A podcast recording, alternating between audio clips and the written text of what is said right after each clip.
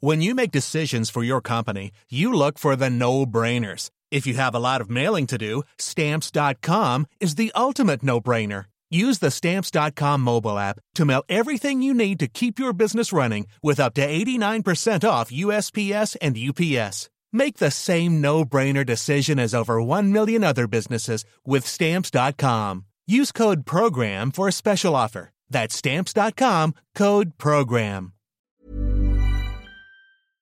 Heraldo Radio. Esto es Me lo dijo Adela con Adela Micha por Heraldo Radio.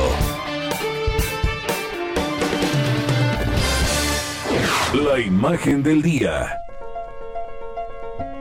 Woody Allen, el genio del cine, hoy cumple 85 años, tremendamente afectado personal y profesionalmente por las acusaciones de abuso sexual por parte de su hija adoptiva, Dylan Farrow, cuando era una niña de 7 años. Hace unos meses publicó su autobiografía, A propósito de nada, en la que dedica buena parte a defender su inocencia de las acusaciones de las que ha sido absuelto.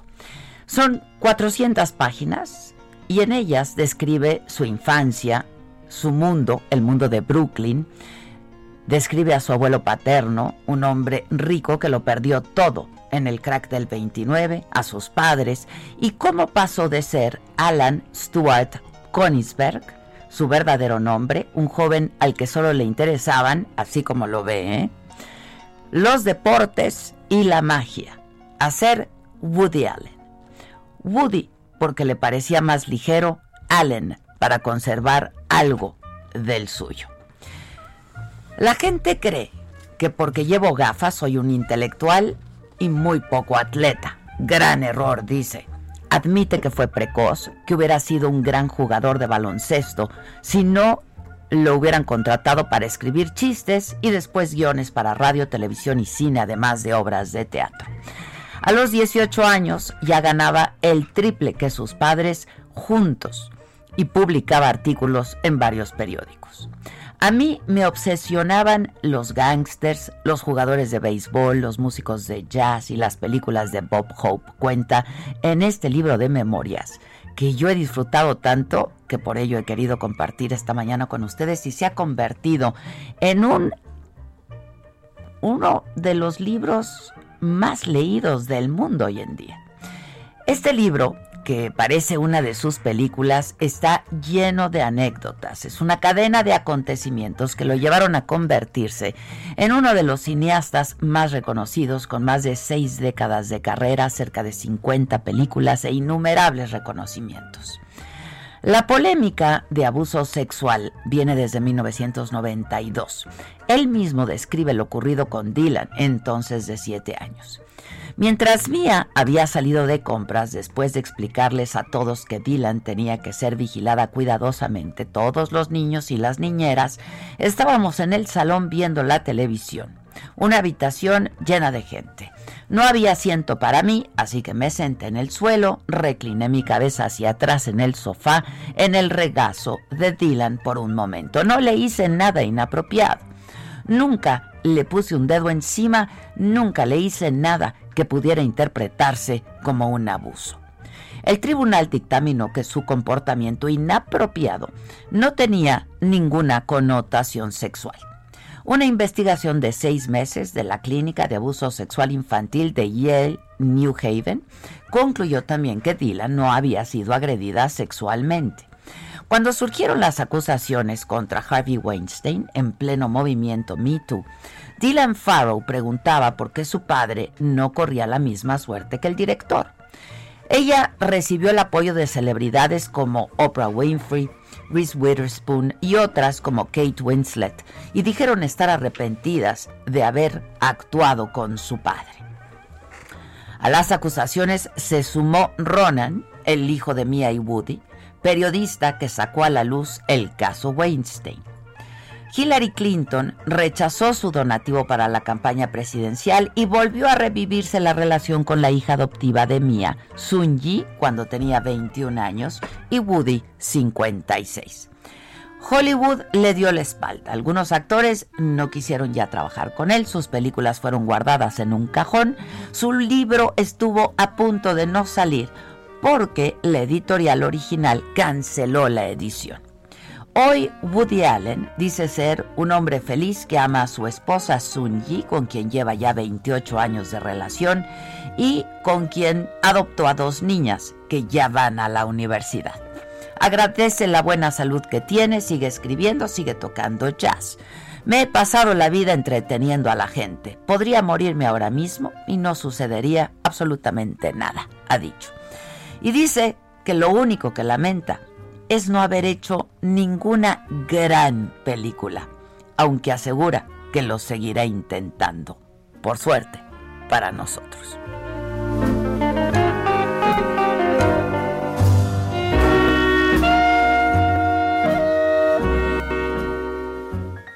My relationship with death remains the same. Uh, I'm um, strongly against it, and um,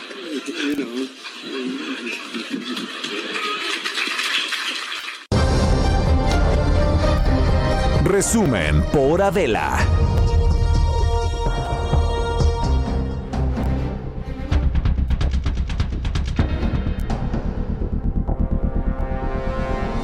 Hola, ¿qué tal? Muy buen día. Los saludamos con muchísimo gusto. Hoy que es martes, es 1 de diciembre. Eh, y pues la verdad es que estamos muy contentos de amanecer hoy. Pero amanecimos como, como tarde, ¿no? Con el reloj biológico ahí medio descontrolado. Tenemos jet lag. Con Morgan. No, este, ¿viste Borgen? No, me la recomendaste mucho. La tienes No que ver, la tienes que ver. Este, pero bueno, pues ya amanecimos mm, con, el- con otro horario, otro uso horario, ¿no? Este, en otro continente, una cosa, una cosa de primerísimo mundo. No, no, yo venía en la calle y decía, ¿qué onda? Ya no hay hoyos, ya Ay, respetan a los yo- ciclistas. Y justo hoy que venía en el coche dije, híjole, ya, ¿en qué caí si ya no hay socavones? No, ya no hay baches, no hay socavones, las calles no están rotas, nada de esa, nada de esas cosas. Si ya no caemos en un hoyo porque ya estamos en un. Perdón, ¿No? es el veneno, el líquido vital. Qué rico. Bueno, pero muy contentos de estar con ustedes. Oye, eh, no has leído ese libro de Woody Allen, ¿verdad? A Propos of Nothing. No. Este, a pro- te traje unos libros hoy, por cierto, ¿no te los dieron? Te traje unos no, libros. Pero qué bueno, porque ya Este, estoy menguando de mi. Ah, te traje, te traje lectura. Perfecto. Lectura.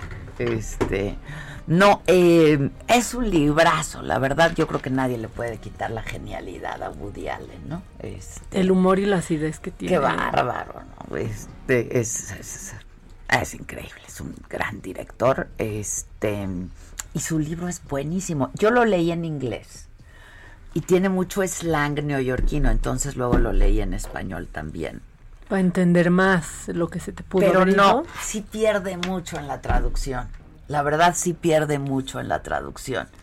Pero es, la verdad es un librazo. Es que Woody se, per- se pierde en la traducción de Se por sí. O sea, se en pierde en la traducción. Se pierde en la traducción. Este, porque, o sea, ya sabes de eh, guys a chicos, pues no suena igual, ¿no? Nadie quiere decir los chicos. O sea, pero bueno, la verdad vale mucho la pena, este, si no la han leído, léanla porque se van a entretener mucho. Yo nunca hubiera pensado que, que Woody Allen era un gran deportista. No, y lo que él dice, ¿no? Por estos lentes piensa que no Soy soy deportista. No, y que soy intelectual, y que soy intelectual. Dice, no, hombre, si yo no hago más que entretener a la gente, yo de intelectual, a mí nada más me interesaban, ¿no? De chavo, este, pues los gangsters, las bandas, el jazz, intentó, hacía magia, comenzó haciendo magias de chiquito, Totalmente parece un maguito.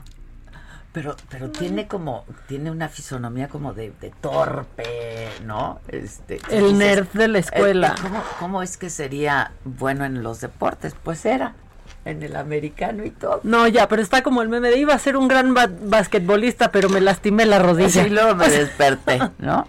Este, léanlo. te- eh, yo lo tengo, al de inglés se lo dejé a Terés, pero ahí lo tengo en español. Bueno, mientras el de español. Este, está muy bueno, la verdad.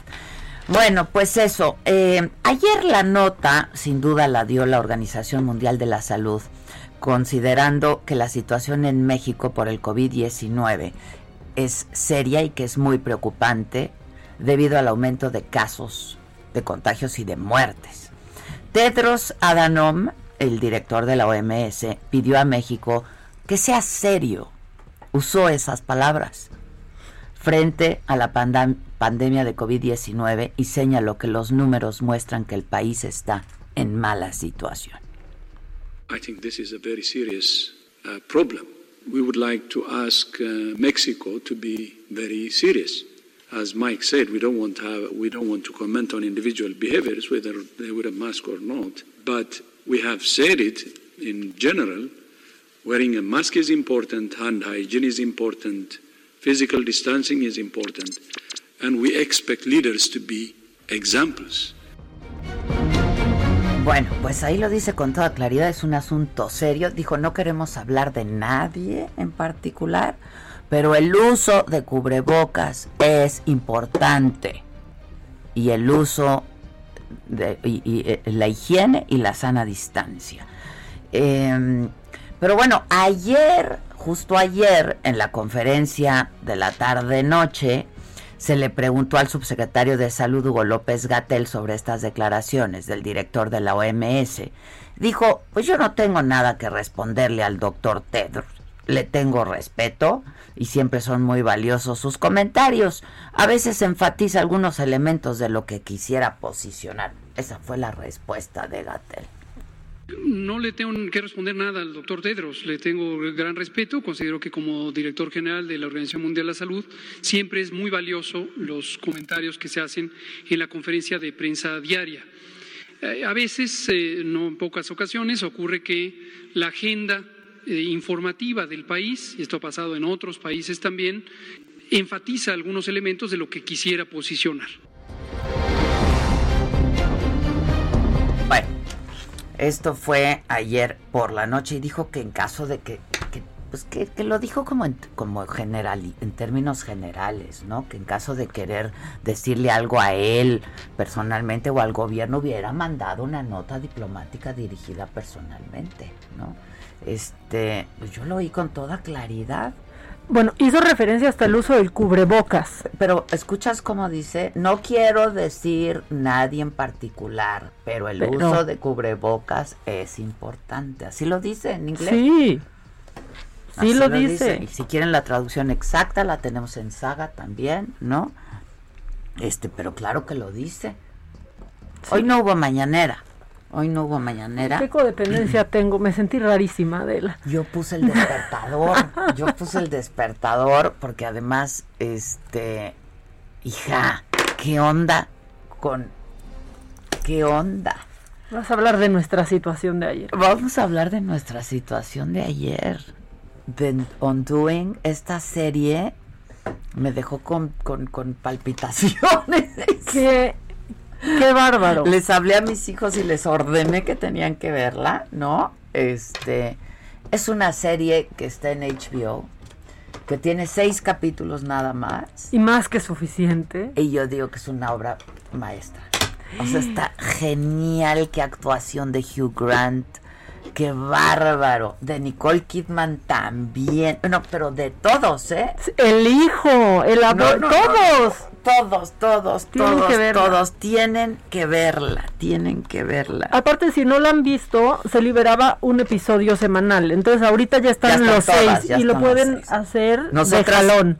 Nosotras sí teníamos que esperar, cada, semana, ¿no? Cada domingo, pero es que está, de verdad, no se la pueden perder, está tan bien hecha, se ve Nueva York increíble, no está, de verdad. La entrada con esa canción no, la entrada es increíble. Ahora que estaba en Nueva York el fin de semana, estaba tomándome un café en la calle y de repente pasó una bicicleta con esa canción sonando Adela.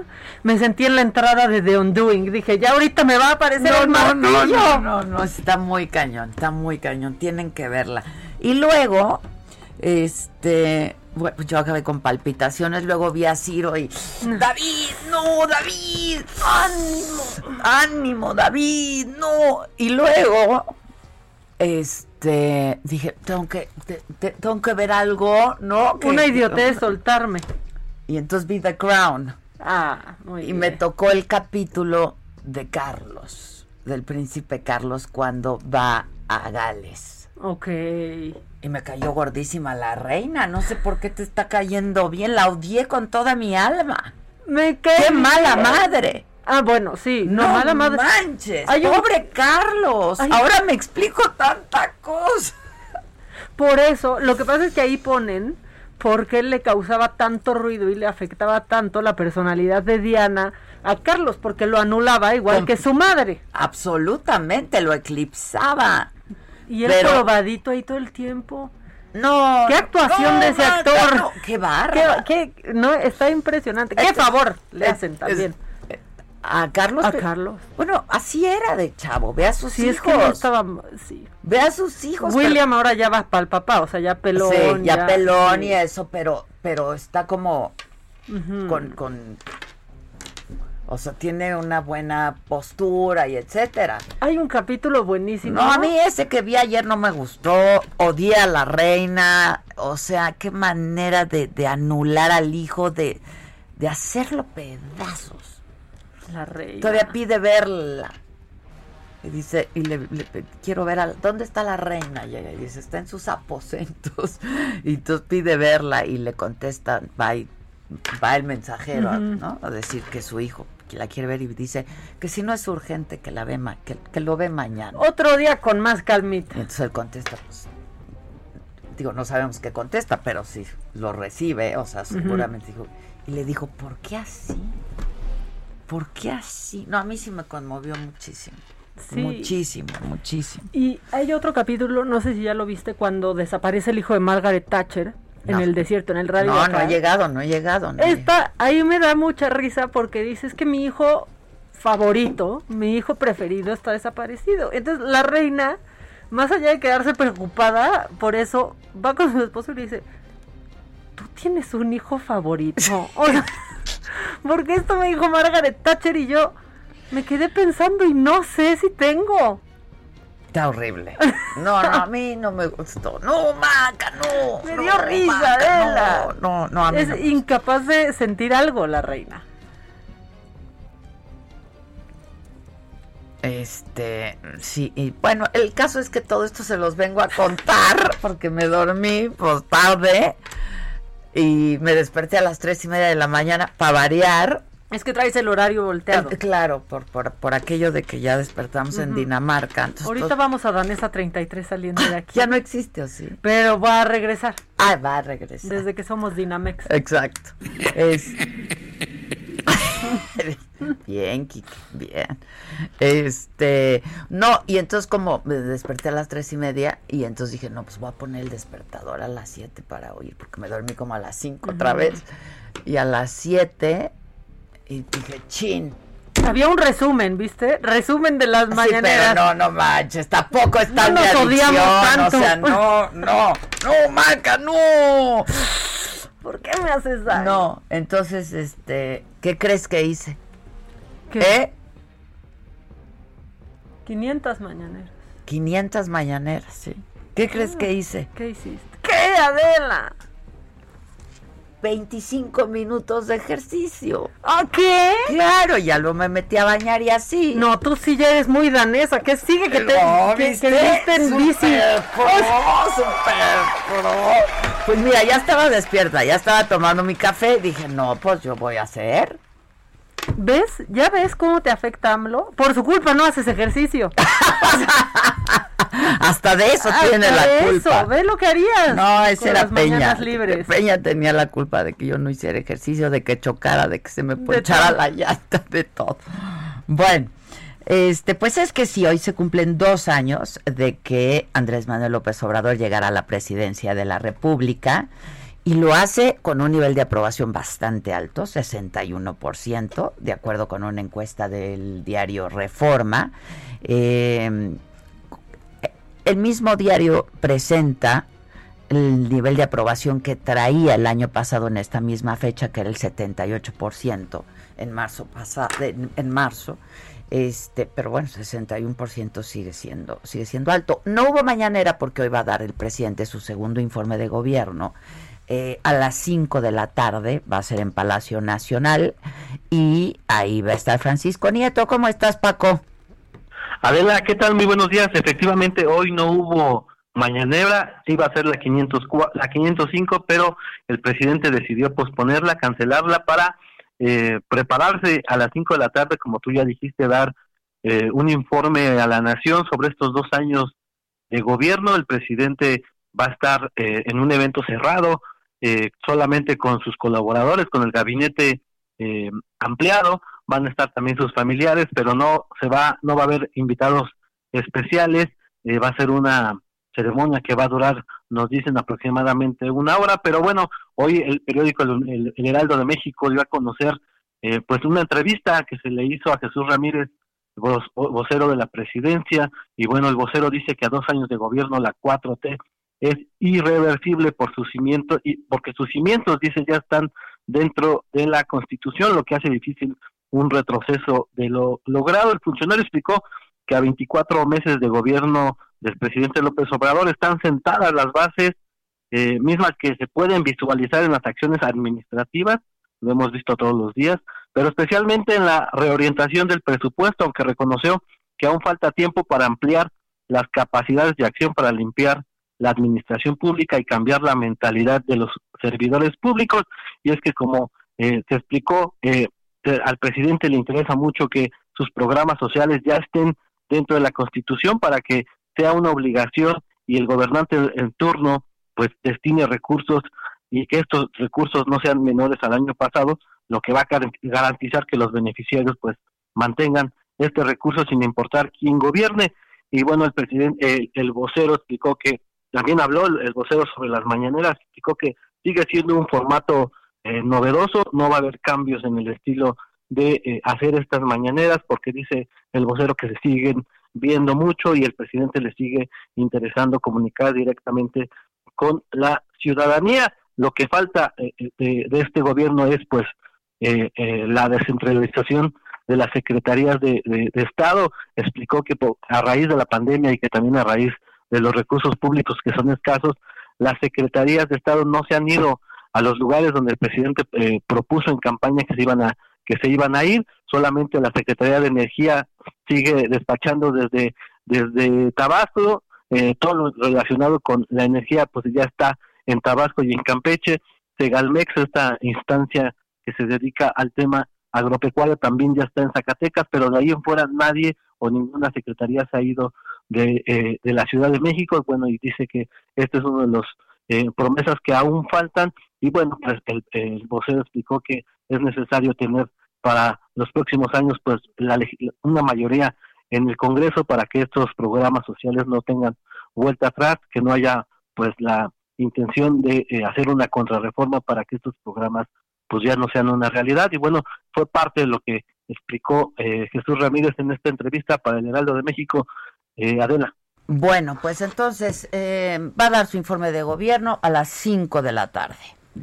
Es correcto, a las 5 vamos a verlo ahí en el, en el patio central del Palacio Nacional, acompañado de su gabinete, eh, que serán pues muy pocas, muy pocas personas, y este, ahí el presidente va a dar a detalle, paso a paso, pues todo lo que para él ha sido importante en estos dos años. No, por lo pronto ayer nos adelantó que lo más difícil en estos tres años eh, eh, perdón, en estos dos años, Paco, habían sido tres cosas. Primero la pandemia, ¿no? Después la situación económica y después, eh, pues la oposición, dijo, ¿no?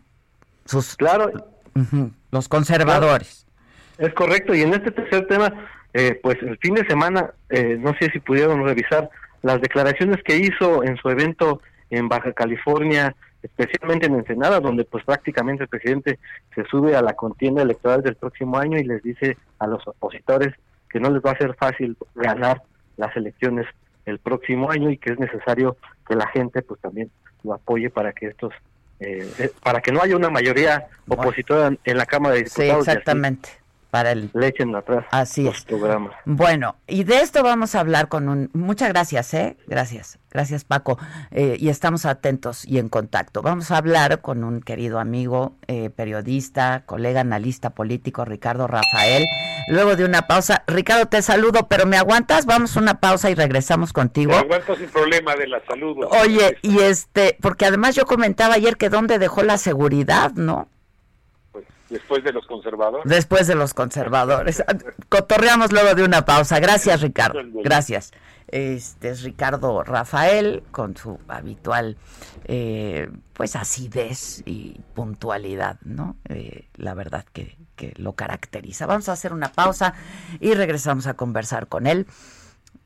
No se vayan. Y ustedes, pues aquí estamos.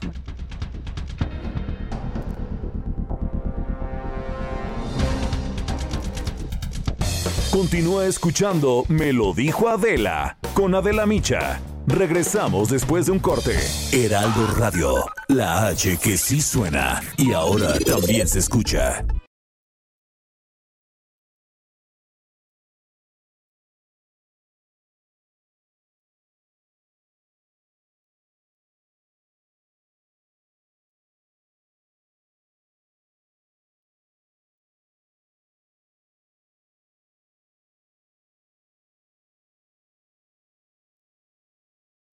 Heraldo Radio, la HCL se comparte, se ve y ahora también se escucha. Regresamos con más de Me lo dijo Adela por Heraldo Radio.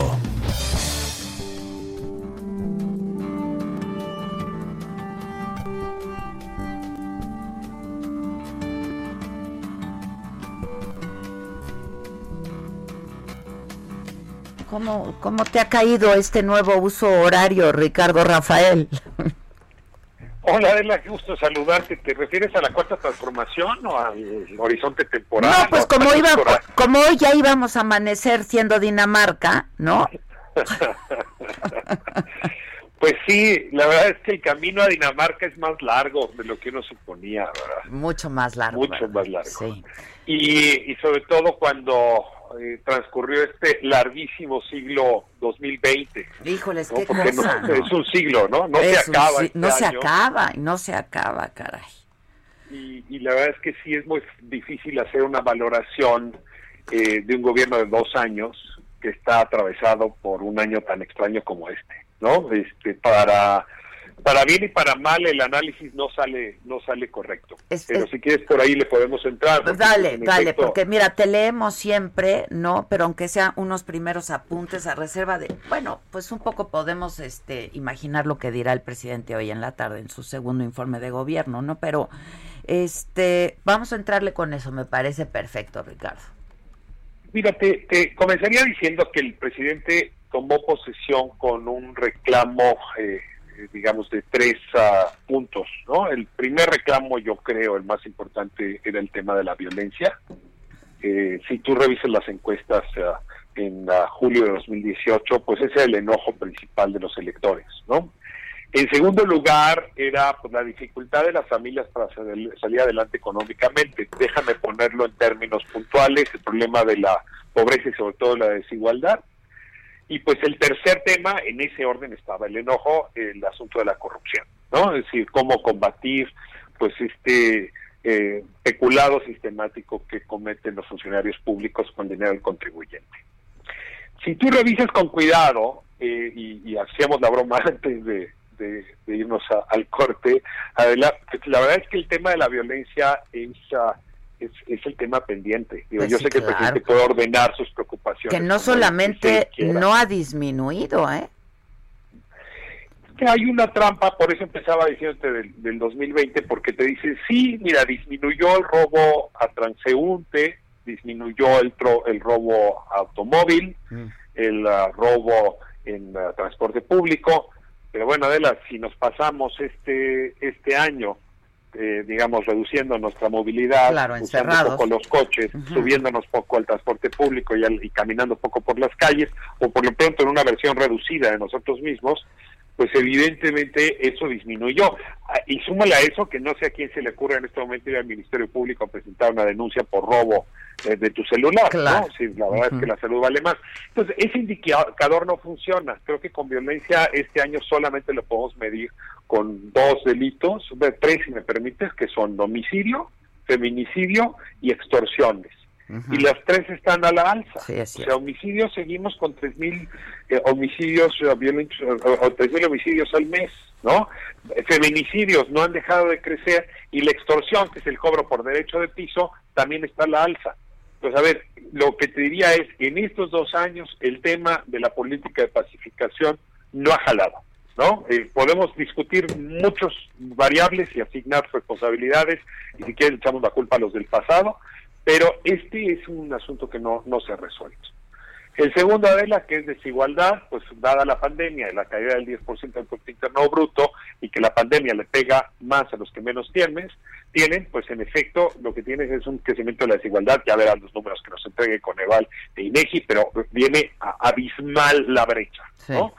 Y en el tema de corrupción, que yo creo que ahí hay un discurso muy potente, donde el presidente ha centrado, es como si fuera la primera prioridad de su gobierno, pues hay que agradecerle a los Estados Unidos que han metido a dos o tres individuos muy corruptos en un proceso judicial de aquel lado y hay que aceptar que aquí se está llevando una política, pues digamos, de investigación a partir de delaciones que está dando mucho show, todavía no da consignaciones, no da sentencias, pero sí está dando show. Y creo que en este sentido, pues el presidente ha centrado su principal lucha e insiste en que el problema de la corrupción pues, es justamente de lo que él llama los conservadores, ¿no? Los, opositores. Y creo que esta es una acción mucho más política que también merecería analizarse, pero pues tampoco es que hayamos resuelto la corrupción en este país, ¿eh? O sea, yo la veo corriendo por todos lados, a todos los niveles y por todos los sentidos. Entonces, es muy eh, ahí donde dices llegar a Dinamarca es difícil, sobre todo el tema de corrupción, corrupción estamos de Dinamarca. Claro. Ahora, pero el, el, el, discurso ha permeado bien, ¿no? Porque estamos hablando de una aprobación, pues, importante y considerable para estas alturas, ¿no? Y para lo que ha pasado. La mayoría de los gobernantes en el mundo traen buena aprobación porque los seres humanos no nos atrevemos en una crisis eh, mm. sanitaria como la que estamos viviendo en este momento a hacer una crítica feroz a nuestros líderes, porque además pues dependemos un poco de ellas y de ellos. Excepto Bolsonaro, ¿no? Y Trump, que la verdad es que no le fue tan mal en las elecciones y te asomas. Nada mal. La verdad es que nada la mal. verdad es que no no no no no hay el 2020 no te permite hacer una valoración.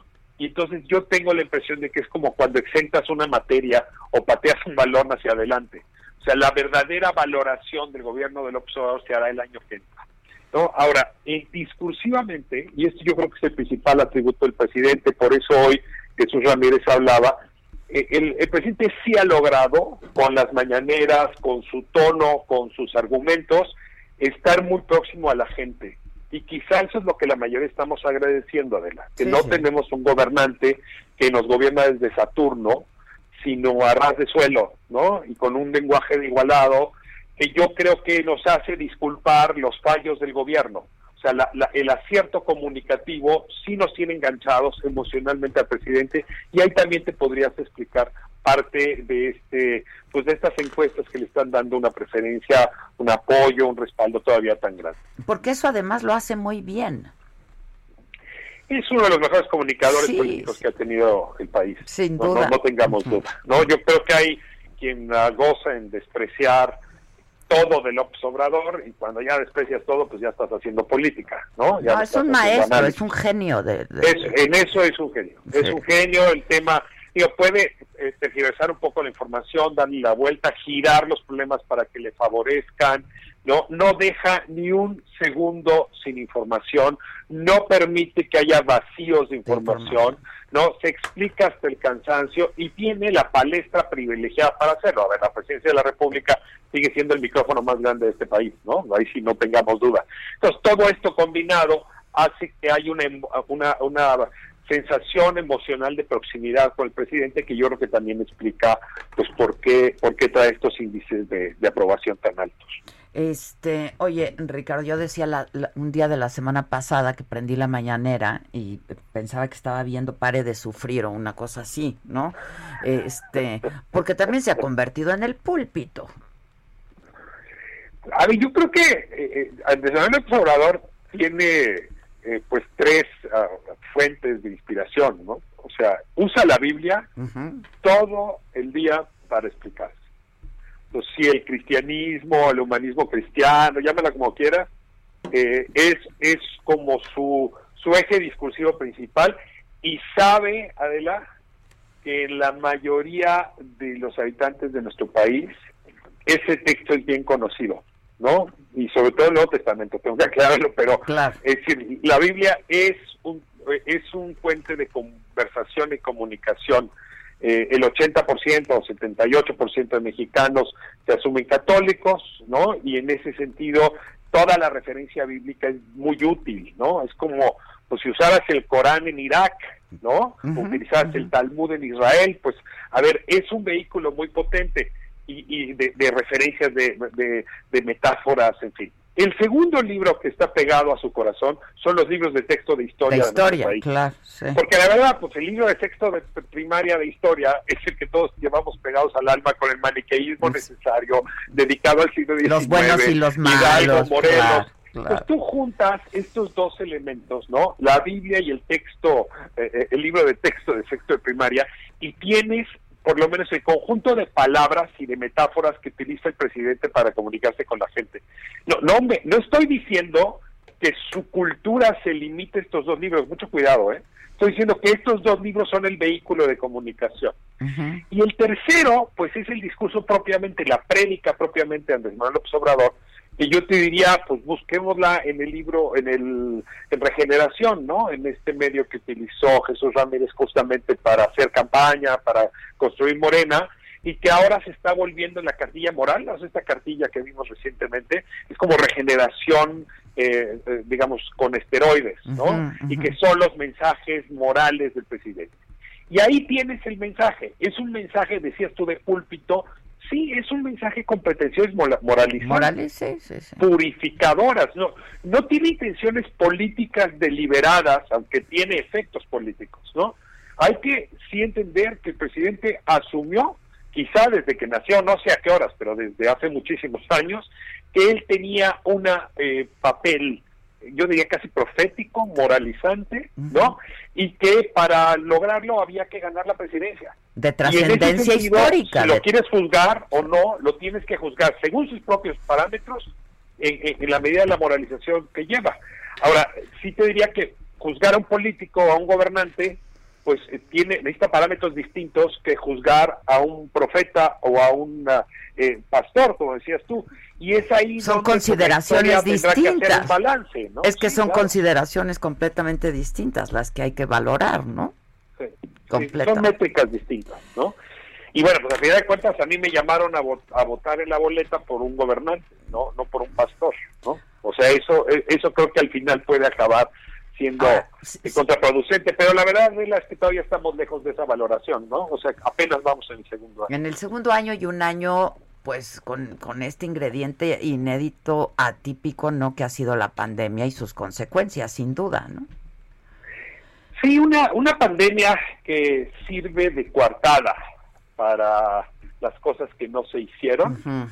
Yo creo que en el fuero interno de la mayoría de nosotros, cuando decimos, bueno, es que eh, eh, se han hecho malas cosas, hay muchos muertos, hay una crisis económica muy grave, pues la mayoría decimos, ¿y, qué se esperaba? no Así está el mundo entero.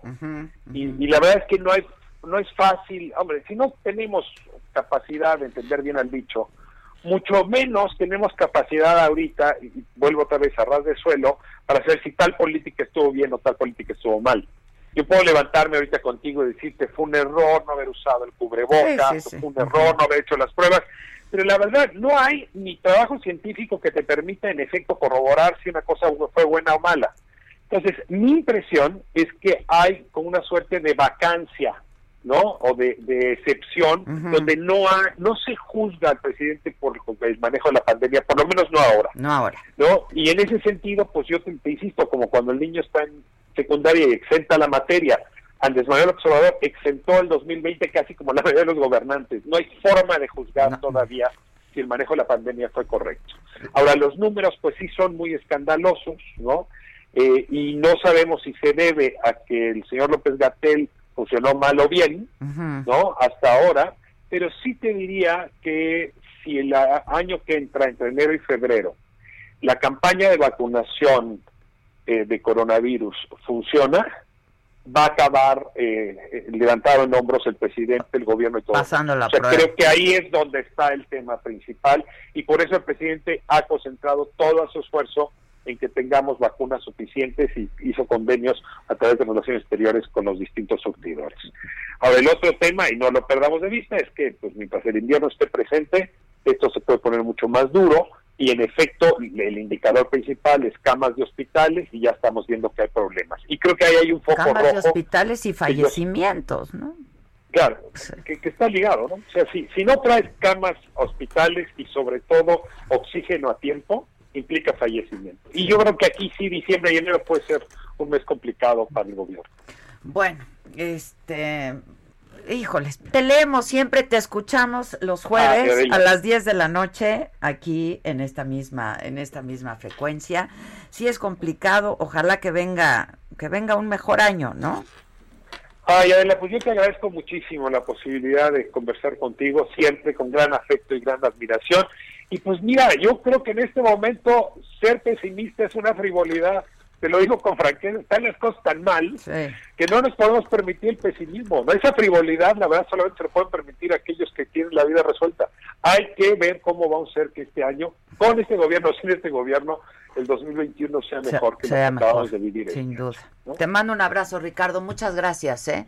Grandísimo, grandísimo abrazo para ti, Adela, mil gracias. Igualmente, Ricardo Rafael, periodista, analista político, compañero también, tiene un programa de radio a las 10 de la noche todos los jueves por esta misma frecuencia que es el Heraldo, el Heraldo Radio. Sí está todo bien macabrón, ¿eh? La neta. Bueno, pero hay que ser optimistas porque... Pues, pues es que ya que nos queda, ¿no? Ya que nos queda. Bueno, este, ¿a quién, qué quieres que hagamos? ¿Con Misael? Misael, ¿cómo estás? Buenas tardes, buenas tardes al auditorio. Pues ayer por la noche se llevó a cabo una reunión. En México, no en Dinamarca. Sigue siendo de mañana. También trae el horario. Sí, también trae. Es que ya traes el horario, Danes, lo entendemos, Misael. Pues, ayer por la noche se llevó a cabo una reunión entre el sector empresarial y el presidente Andrés Manuel López Obrador, así como algunos miembros de su gabinete, donde pues acordaron avanzar ya en la eliminación de la subcontratación ilegal, este, esta subcontratación eh, también conocida como outsourcing. Eh, los empresarios lograron eh, incorporar a la propuesta de reforma del presidente Andrés Manuel López Obrador la figura del insourcing, que es la internalización de una función que se desempeñaba fuera de una empresa. Tras un encuentro eh, en el Palacio Nacional, eh, Francisco Cervantes, presidente de la Confederación de Cámaras Industriales de México, la CONCAMIN, detalló que los empresarios buscan que las nuevas reglas no entren en vigor el primero de enero del 2021, sino hasta mediados del año. Eh, pidieron una seis meses, ¿no? Seis meses. Pidieron exactamente para que ellos puedan ajustarse a algunas contrataciones que, que mantienen por medio de este outsourcing. Eh, sin embargo, en este punto, pues el gobierno federal aún no llega a un acuerdo y será hasta el próximo jueves donde se vuelvan a reunir y, bueno, lleguen a, conciliar. También eh, el tema que está por conciliarse es el porcentaje de repartos de utilidades Adela, donde, bueno, también el gobierno federal en esta iniciativa pide que a todas las personas contratadas bajo este tema de subcontratación sean también eh, acreedoras a una, un reparto de utilidades el empresario eh, Francisco Cervantes señaló que todas las sanciones se mantienen como las propone la iniciativa del presidente Andrés Manuel López Obrador, ya que pues eh, estas sanciones son para perseguir las malas prácticas y es el punto central de esta iniciativa. El jueves volverán a reunirse eh, empresarios y el gobierno federal y bueno, también el jueves no se presentará esta iniciativa en, el, en la Cámara de Diputados, pidieron una semana más para que lleguen a algunos acuerdos, digamos, en este, en este sentido de eh, el reparto de utilidades, también en el plazo que eh, se fije para que entren en vigor estas nuevas leyes, Adela. Bueno, este, entonces se acabó y les darán la prórroga.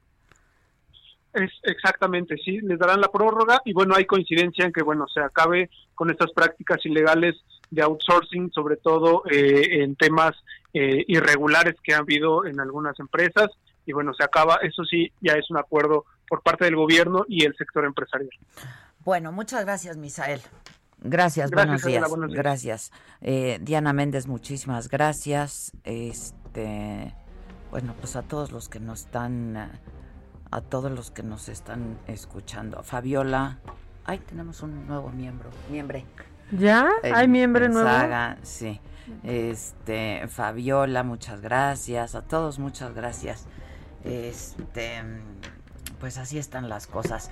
Oigan, Omar García Harfush, el secretario de Seguridad Pública de la Ciudad de México, esto que comentaba Ricardo Rafael hace unos momentos, eh, informó que fue detenido en la alcaldía Magdalena Contreras un hombre que presuntamente eh, está vinculado con la muerte de este empresario restaurantero franco-mexicano Baptiste Jacques Daniel y de su socio comercial Luis Orozco. Y pues es lo, lo, que decía ayer, lo ha repetido hoy el secretario de Seguridad en el sentido de que pues sí fue por unas botellas de alto costo. Eh, Manuel, ¿cómo estás? Hola, Manuel muy buenos días, Adela. Muy buenos días, Adela. Pues en efecto, el jefe de la policía ayer informaba sobre esta detención de Miguel Ángel, de 30 años, involucrado en el crimen y que es señalado como líder de una célula delictiva en la Magdalena Contreras. Y precisamente se reforzaba, decía el jefe de la policía, la hipótesis, la indagatoria respecto a que habían sido había sido el móvil, la, el robo de botellas de alta gama. Y hoy en la mañana de la tres personas más fueron detenidas, esto es lo último sobre esta, esta historia, y presuntamente también están relacionadas con el homicidio del empresario franco-mexicano y también de su socio Luis Orozco. Se trata de dos hombres y una mujer, fueron capturados durante un cateo hoy muy temprano en un domicilio de la colonia Ermitaño en la Magdalena Contreras. Las autoridades también catearon un predio más en la calle Lirio, Colonia El Toro, de la misma alcaldía, que presuntamente era utilizado como bodega del grupo delictivo dedicado al, precisamente al robo de licores de alta gama. Al interior también, aparte de las botellas que encontraron, había armas largas, al menos dos granadas, dos este, de droga y varios costales con aparente marihuana. A las 8.30 de la mañana el convoy con los detenidos arribó a la fiscalía eh, en Azcapotzalco, donde se definirá su situación legal y como comentabas, Ayer fue detenido Miguel Ángel, el primero involucrado en este en, e, este en, este o involucrado en este asesinato y, y se calcula que que las botellas que se le habrían encontrado tendrían un costo de alrededor de un millón de pesos, Adela. ¿Estas cinco botellas? Ah, sí, así es. El, el, el monto el monto de las botellas encontradas Más un millón de pesos. un millón de pesos. Y había botellas que valían hasta 70 mil pesos. La ubicación de las células incluso requirió eh, la intervención de la Secretaría de Marina, eh, entonces el operativo se hizo con Policía Capitalina, la Fiscalía General Local y, marinos este, para poder catear estos dos domicilios hoy por la mañana. ¿Cuántos detenidos hay entonces? Tres detenidos, hoy en la mañana, más Miguel Ángel, de 30 años, que fue detenido ayer. Ayer, entonces ya son cuatro los detenidos por esto. Eh, y pues se trata de un grupo que así venía operando entonces. el mismo jefe de la policía había, había dicho desde, desde el lunes, desde ayer, que tenían ubicado la, el modus operandi de unos grupos que se dedicaban a la transacción y al final le robaban a los a quienes les vendían los productos y que y que uno de sus principales giros era la comercialización de botellas de alto costo. Híjoles. o sea, los mataron por unas botellas. Eh, eso eso indica la, la principal línea de investigación, botellas de alcohol de alta gama que, que comercializaban de manera directa y personal. Ya, terrible, ¿eh? Eh, hasta ahora ese, ese, es el tema y hay, y hay dos domicilios cateados en la Magdalena Contreras donde operaban estas personas. Bueno, muchas gracias. Hasta luego. Gracias, qué cosa, ¿eh? botellas. Las dos casas en la Magdalena Contreras, una en la colonia El Toro, en Tacaño, tacaño. Tengo a Diana, rápidamente vamos con Diana, el expediente del ex secretario de Seguridad Pública Federal, Genaro García Luna. ¿Cómo estás, Diana? ¿Cómo estás, Adela? Muy buen día. Pues sí, seguimos con, con este tema del que platicábamos ayer de Genaro García Luna. Eh, pues presuntamente participó en el desvío de más de cuatro mil millones de pesos de la Secretaría de Gobernación. A pesar de que en el sexenio de Enrique Peña Nieto ya no era funcionario, continuó la ordeña de recursos de la Tesorería de la Federación. Eh, el monto del desvío que hasta el momento se ha detectado se ubicó en diversos depósitos en Israel, en Letonia, en Panamá, en China eh, Barbados y Estados Unidos, según una investigación de la Unidad de Inteligencia Financiera que el 24 de diciembre de 2019 denunció al exfuncionario ante la Fiscalía General de la República. De acuerdo con, esta indagatoria, se encontró evidencia de que desde 2005, cuando García Luna se encontraba al frente de la Agencia Federal de, Investigación, pues se planificó y ejecutó el esquema de, desvío de recursos que consistió en crear empresas, entre estas la que platicábamos ayer, eh, presuntamente fachada y constituida en Panamá ya, este, bueno, pues así está, así está este asunto. Eh, tú has seguido muy de cerca esta investigación, esto es lo más reciente y vamos a seguir en contacto. Diana, muchas gracias, ¿eh? Estamos atentos, buen Gracias, buenos días. Vamos a hacer una pausa, que ya nos sonó la chichara, regresamos con lo macabrón y con mucho más esta mañana de martes. Danesa.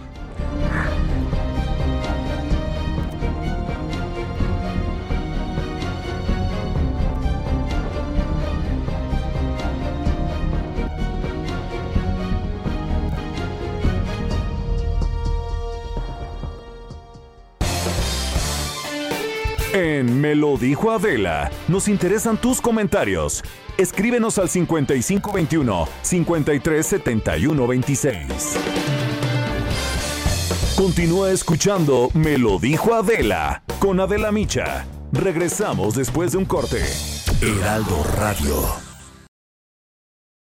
Heraldo Radio. Esto es Me lo dijo Adela con Adela Micha. Ya estamos de regreso. Esto es Lo Macabrón.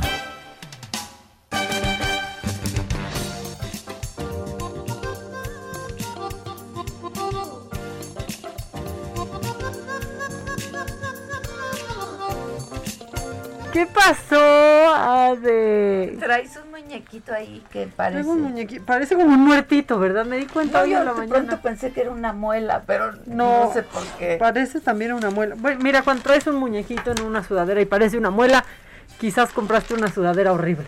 No, está muy bonita, está muy bonita. ¿Es, es nueva adquisición? Pero no de, sí, de, del internet, ya sabes. Ah, del pues internet. uno ya no sale. uno no tiene el ímpetu. No, ya te lo dije que no. Ahora, ¿qué será? Eso debe de saber Gus Prado. Lo que más se compró en línea este año ah, pues de ropa, a ver si nos dice, porque yo sí Yo sí te puedo decir. Que pants y cosas. Claro. yo también. Claro pants porque quería, pero uno que fuera súper cómodo, pero como así afelpadito, por, o sea, y compré muchos en el intento de Claro, el hasta que hasta que encontrabas, ¿no? Exacto. Que te tengo que decir que el de ayer, que quedamos que iba yo a ver si nos servía o ah, no. Bien. Bien, ¿eh? Vamos a darle unas lavadas para ver si se aguada de abajo. Es que a ustedes no les pasa, voy a decir una tontería. Tenemos un problema. Tenemos un problema. ¿O ya lo hemos contado? No. Lo de las pijamas. Ese problema no. Lo del pijamas. No lo hemos. Ah, ok. Entonces, yo tengo un problema con las pijamas. Este es un white girl problem. Que lo ah. sepan y no importa. Yo no sé si les pasa a los hombres también que duerman con el pijama. Hay hombres que duermen con el pijama también y a lo mejor les pasa y les molesta igual que a mí. Yo tengo un problema muy serio. Cuando tú te compras un pijama y no es de risa, se los digo, sí, en serio te arruina la noche. A mí me molesta muchísimo, muchísimo. No es, no es broma. Creo que ya lo hemos platicado, ya lo hemos platicado y alguien hasta nos dijo que qué pijamas usar. Entonces ya no lo, vamos a platicar. ¿En serio? ¿En serio? Sí. Te platicé ahí arriba y yo te dije qué mal. Ah, no, pero no al aire. no al aire. Bueno, la cosa es que se nos trepan las malditas pijamas y las que quedan bien apretadas de abajo se van aguadando con las lavadas. Y estamos en eso. Y si son más guanguitas, se van enredando en la noche con y se las suben, se suben, se suben y entonces ya no traes un pantalón de pijama, ya traes un short, no. Y amanezco con la rodilla marcada ahí con el Lo resorte. odio, lo odio, lo odio, lo En odio. eso estamos, ese es Entonces, ese ha sido un problema serio. Yo le encargo que, que encuentre. Yo se lo compartí un día y me dijo, sí, a mí me pasa lo mismo, es horrible. Ya regresé tres pijamas, una se la di a mi mamá. Estamos o sea, en sí. búsqueda. Estamos Por si búsqueda. saben. Por si saben de una pijama que esté suavecita, que esté rica y que no se trepe de a, que no que, que se quede a donde va, No que se trepe. que no se trepe. Y que no se aguade, porque luego se aguadan con a la tercera lavada. Sí, bueno, Y eso también cae muy mal. casi todo se aguada después de uso. Bueno, es la Sí, verdad, sí, güey. cierto. Oh, sí. Es que todo por servir se acaba ¿Qué y, acaba por no servir. Oh, Bueno, neta. oye, este, híjole, esto es una belleza macabrona. Es que si no se mueren de esto, se van a morir de otra cosa. De otra manera. ¿Escuchaste las palabras de la alcaldesa de Jico, Veracruz? ¿Qué dijo? Y es que, pues a Gloria Galván se le, pues se le fueron encima, fue cuestionada después de que pues su oficina organizó un evento masivo con motivo de las próximas celebraciones de fin de año. Un evento masivo en Jico, Veracruz. En Veracruz, un estado, pues que hasta el 29 ha reportado 39 mil casos confirmados, Sí, ¿no? No, no, no, no. Pero entonces. Adela tiene una lógica aplastante. Escúchala. Quiero decir que, hoy tenemos que aprender a vivir, que la economía no se puede detener después de un año estamos a punto de colapsar. Los que tenemos un salario, pues a lo mejor no pasa nada, pero las personas que van día a día están a punto de colapsar y vamos a tener otros problemas muy diferentes, puede haber más delincuencia y bueno, si no se van a morir de una cosa, se van a morir de otra cosa. Entonces, creo que tenemos que aprender a vivir, creo que aquí hay una corresponsabilidad. No se van a No, morir de una cosa, se van a morir de otra. No, pues sí. Pero que vengan a mi verbena. No manches. Eso, Eso es criminal. Es criminal. Es criminal. Y sus fie- y como si mejor no podrían gastar ese dinero en otra cosa, en hacer la De fiesta veras, para la es alcaldesa. criminal. Ya, ya estuvo, de veras, ya estuvo. Pero tal vez esta mujer tenga que escuchar esta canción que me encontré en la red para que entienda. Échame esa canción, Quique, porque pues tal vez así hasta el presidente empiece a escuchar también y usa cubrebocas.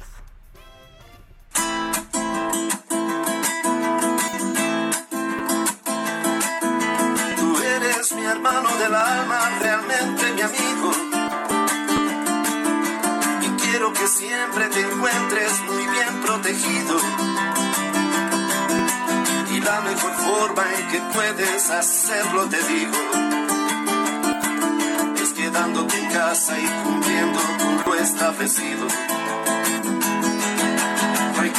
Que esta pandemia es muy peligrosa que ya se ha llevado a miles de vidas preciosas.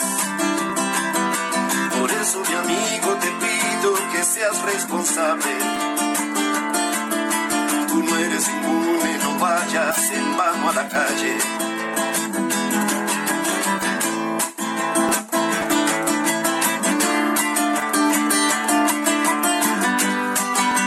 Tal vez cantando entiendan. Está muy buena, la verdad, muy buena.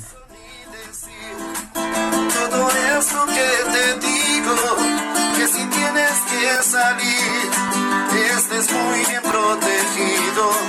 Sé prudente, por favor, no te arriesgues demasiado. Te lo pido por amor, por los que están a tu lado.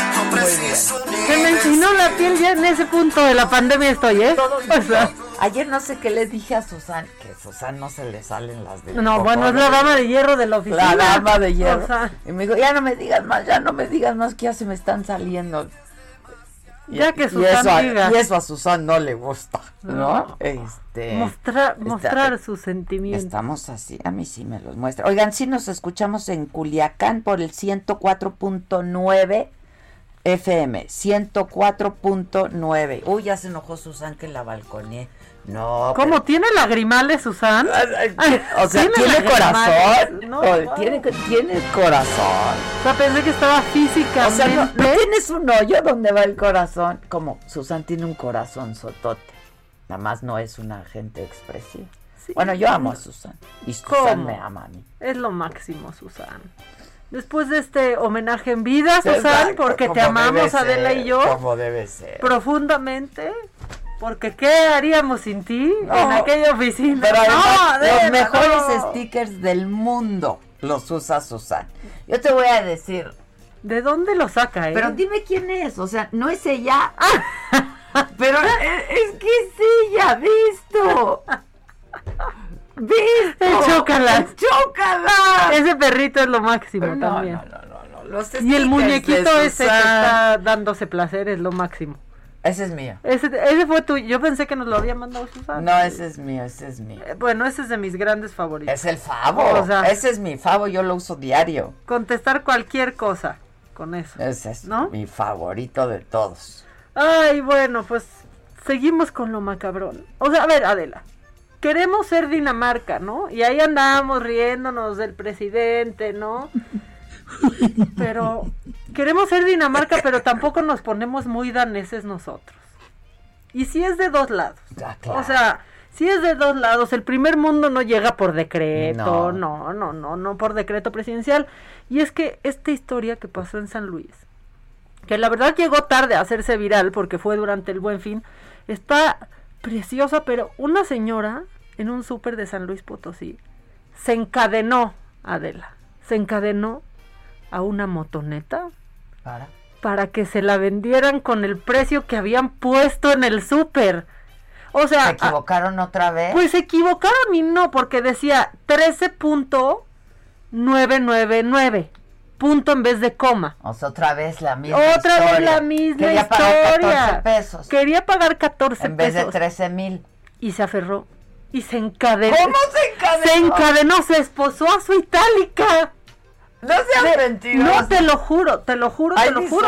Hay visual, hay fotos, no hay video, pero ahorita te voy a enseñar este el visual porque se encadenó.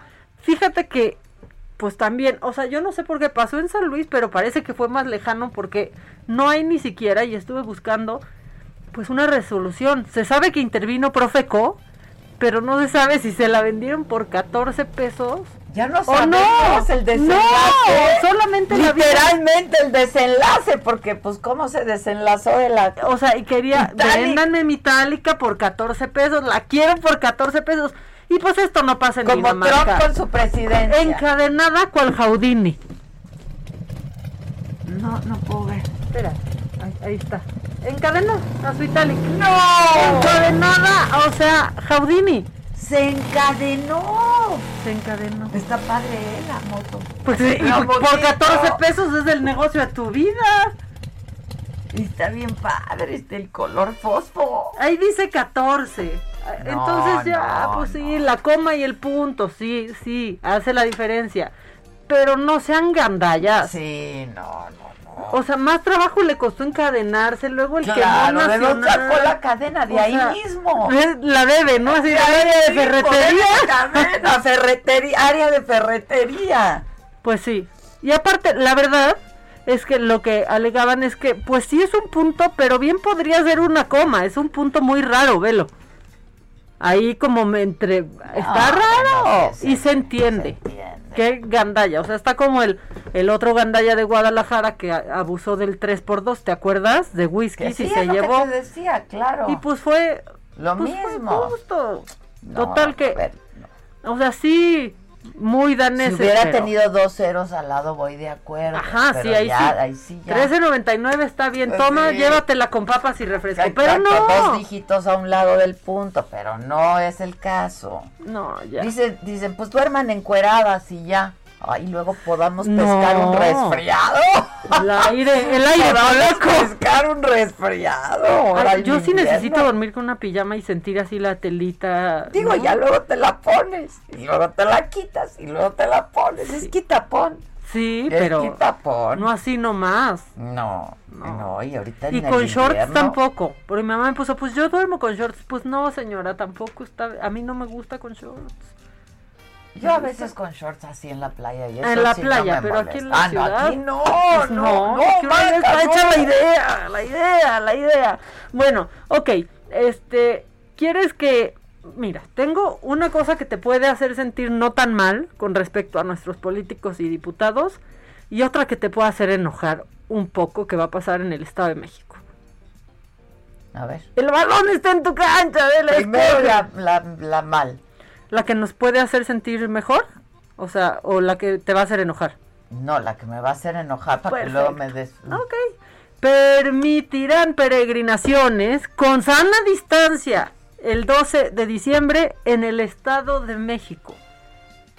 Bueno, Con sana distancia. Ya lo anunció el pues el secretario de Seguridad del Estado de México, Rodrigo Martínez, y dijo que sí se van a permitir con sana y distancia, o sea, siempre y cuando se respete la distancia para evitar nuevos casos positivos de COVID-19. ¿Qué se puede hacer para evitar nuevos casos de COVID-19? Sana distancia. O sea, no salgan. No salir. Y menos una peregrinación, por favor. Y de verdad nadie se mete con la fe ni con mucho no, menos, no, o sea, no, a ver, no. esto va mucho más allá de eso, no, no tiene nada que O ver. sea- la fe se puede practicar desde casa. Justo O que sea, no está en todos lados, está en todo- la deidad de uno. Está en uno, está en uno. Digo, yo entiendo todo el ritual y todo. ¿no? Y las mandas, pero ofrezcan no, la este no doble es- para el año que entra. Este no es un año para eso, este no es un año para eso. Porque aparte no son solo ellos, son todos, como lo No, dijo no, nuestro amigo de la canción. Muy mal, muy mal. muy claro. Ya me, hice, me hiciste enojar. Bueno, ahora te voy a hacer sentir a ver, quiero bien. ver cómo van a, cómo van a ¿Cómo controlas la sana cómo- distancia en cómo la una a procurar, peregrinación? ¿no? La sana distancia en una peregrinación, o sea, Y luego con los tapabocas van a ir ya me- así a media nariz. como siempre los traen. O sea, que porque se les empañan los lentes, que porque está Sí se incómodo. empañan, sí se empañan, porque se modo. asfixian. No se asfixian. Miren, los atletas, más, o sea, los ciclistas. Yo he visto gente Muchos corredores. Lo desde hacen antes. con- desde antes. Claro. Desde antes, claro. Pero pues ahí van a quejarse de, me asfixio en, en la elíptica dos por hora. No. Así, en la ah. escaladora que para hacer nalga que ni sirve. No, no se asfixian. No sirve para hacer nalga. Pues, pues sí, pero... Mejor los fondos esos o qué. Mejor los fondos. ¿No has visto? Es que la gente, yo sí he visto gente del gimnasio, se recargan así en el barandal, dejan caer Porque su ya no humanidad puedes más, y nomás van subiendo a dos por hora, o sea, con una lentitud. Es que mira, No manches. también tengo mi teoría. La gente pensamos que si no te no sudas y te desgastas ya no hiciste ejercicio. Y es todo lo contrario. Sí. ¿No? Sí, o sea, no anden No. corriendo ahí como ahí nomás corriendo en una caminadora destartalándose. Entonces ya estás que ya no puedes, ¿no? Sí. No, yo la verdad es que el ejercicio aeróbico ahorita No, no te lo estoy manejando. No te lo estoy No manejando. te lo estoy manejando. Bueno, Bueno, pero es muy bueno para el corazón el aeróbico. pues sí, también. Mira, yo considero nuestras escaleras de aquí diario. Híjoles, ¿cómo Este, cuestan ya. trabajo? ¿Por qué cuestan tanto trabajo esas escaleras? No, son el reto al que me enfrento mañana, Sí, mañana. cuestan mucho trabajo, de verdad. Sí. O también quizás Están subimos platicando, entonces ya llegamos sin aliento. Sí, no, pero sí son unas escaleras que cuestan trabajo. La Muy verdad es que están. Ajá. ¿Te acuerdas el 12 de diciembre pasado en estas escaleras que nos quedamos atoradas en una procesión de Guadalupe? Sí, Loaesa, claro. que venía bajando. Venía bajando Guadalupe Loaesa y ahí nos quedamos. Y era 12 de Sí, diciembre. Es cierto, es cierto, es Esa cierto. fue nuestra procesión el año pasado. Bueno, pues sí, yo creo que se pueden sentir mal con diputados, senadores que tenemos, alcaldesas. Pero, Pero peor se deben de sentir en Guatemala. Quiero que escuchen bueno, es a que este diputado. también. Oye, yo estoy, ¿no Yo dijo Ricardo En Rafael? Dinamarca algo va a pasar. No, no, no, a ver. Hay que saber con quién nos comparamos y para dónde vemos. Bien. Siéntanse mejor ahorita con esto. ¿Por qué votó a favor de las reformas a la, con- a, a la ley? Pues mire, tomando en cuenta, considerando, o sea, que también, o sea, en, en el Congreso hay cosas que, en el caso de nosotros como nuevos diputados, eh, también hay diputados que quisieran limpiarse la cara con, con nuevos diputados y por esa razón en el Congreso también hay puro como que si fuéramos en, eh, que estuviéramos en una cancha deportiva, todos buscan cascaritas a ver cómo levantar a otro diputado. Pero no analizó, no analizó. Eh, ¿Qué es pues, esto?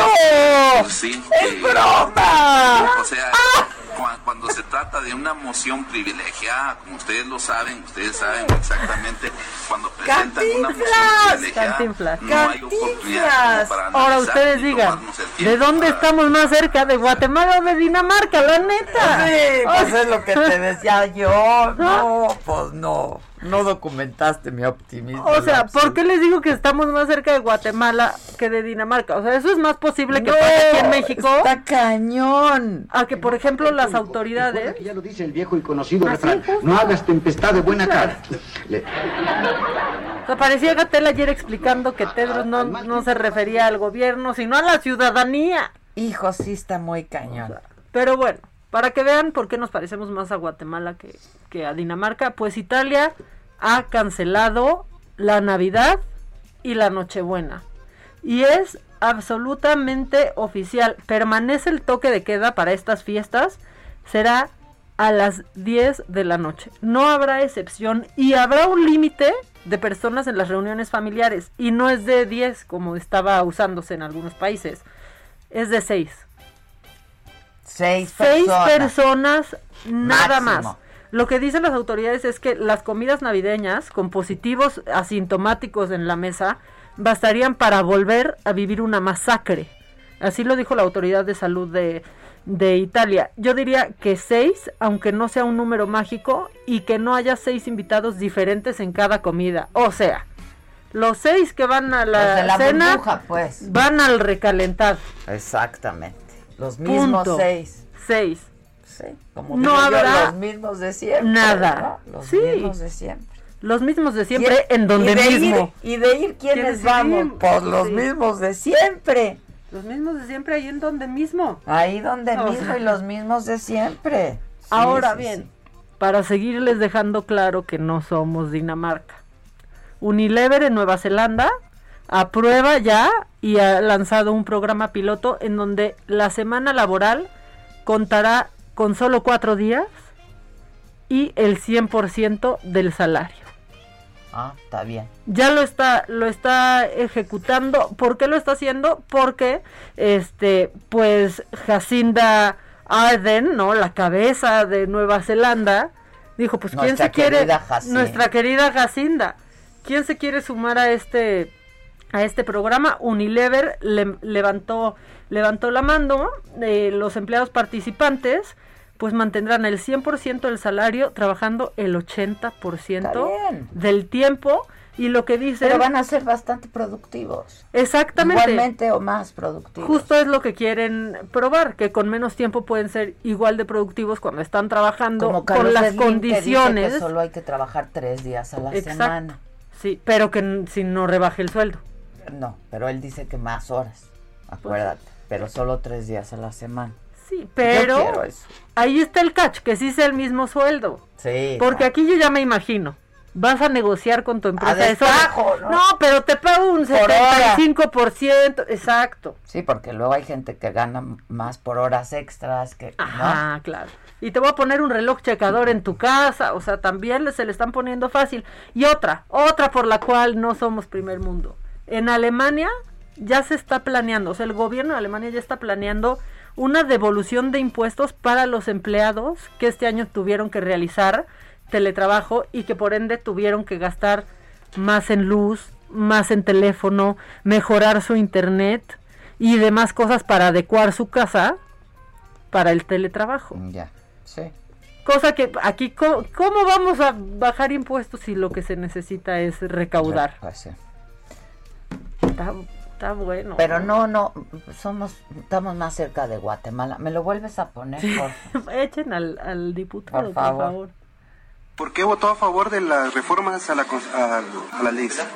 Pues mire, tomando en cuenta, considerando, o sea, que también, o sea, en, en el Congreso hay cosas que, en el caso de nosotros como nuevos diputados, eh, también hay diputados que quisieran limpiarse la cara con, con, nuevos diputados y por esa razón en el Congreso también hay puro como que si fuéramos en, eh, que estuviéramos en una cancha deportiva, todos buscan cascaritas a ver cómo levantar a otro diputado. ¿Fue utilizado usted diputado? Eh, pues parte podría decir sí, que porque, o sea, cuando se trata de una moción privilegiada, ustedes lo saben, ustedes saben exactamente. O sea, podría ser Gatel en una conferencia de la tarde, ¿eh? Pues sí, porque sirve para lo que sirve, Maca. No sirve para lo que no, no y no olvidemos, los fallecidos fallecieron. hombre, gracias Armando Hoyos. Fallecieron, pues Punto. Pues sí.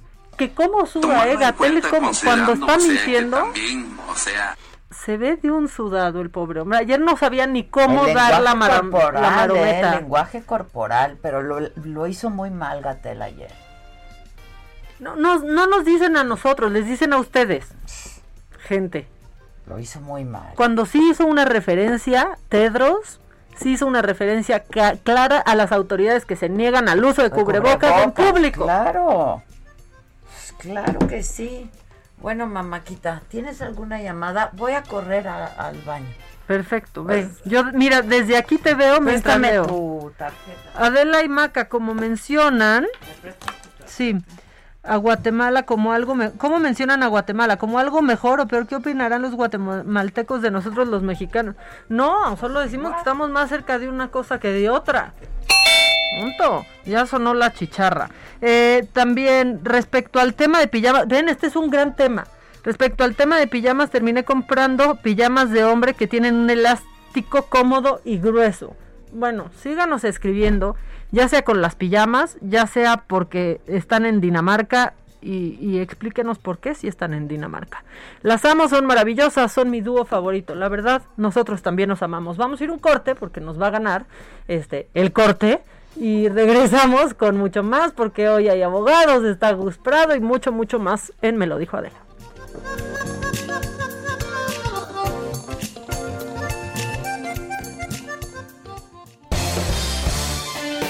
En Me lo dijo Adela, nos interesan tus comentarios. Escríbenos al 5521 537126. Regresamos después de un corte. Heraldo Radio, la H que sí suena y ahora también se escucha.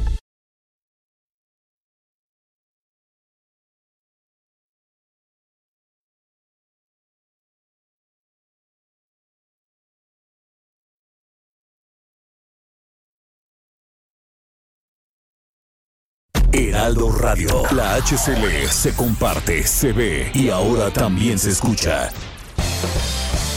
Regresamos con más de Me lo dijo Adela por Heraldo Radio.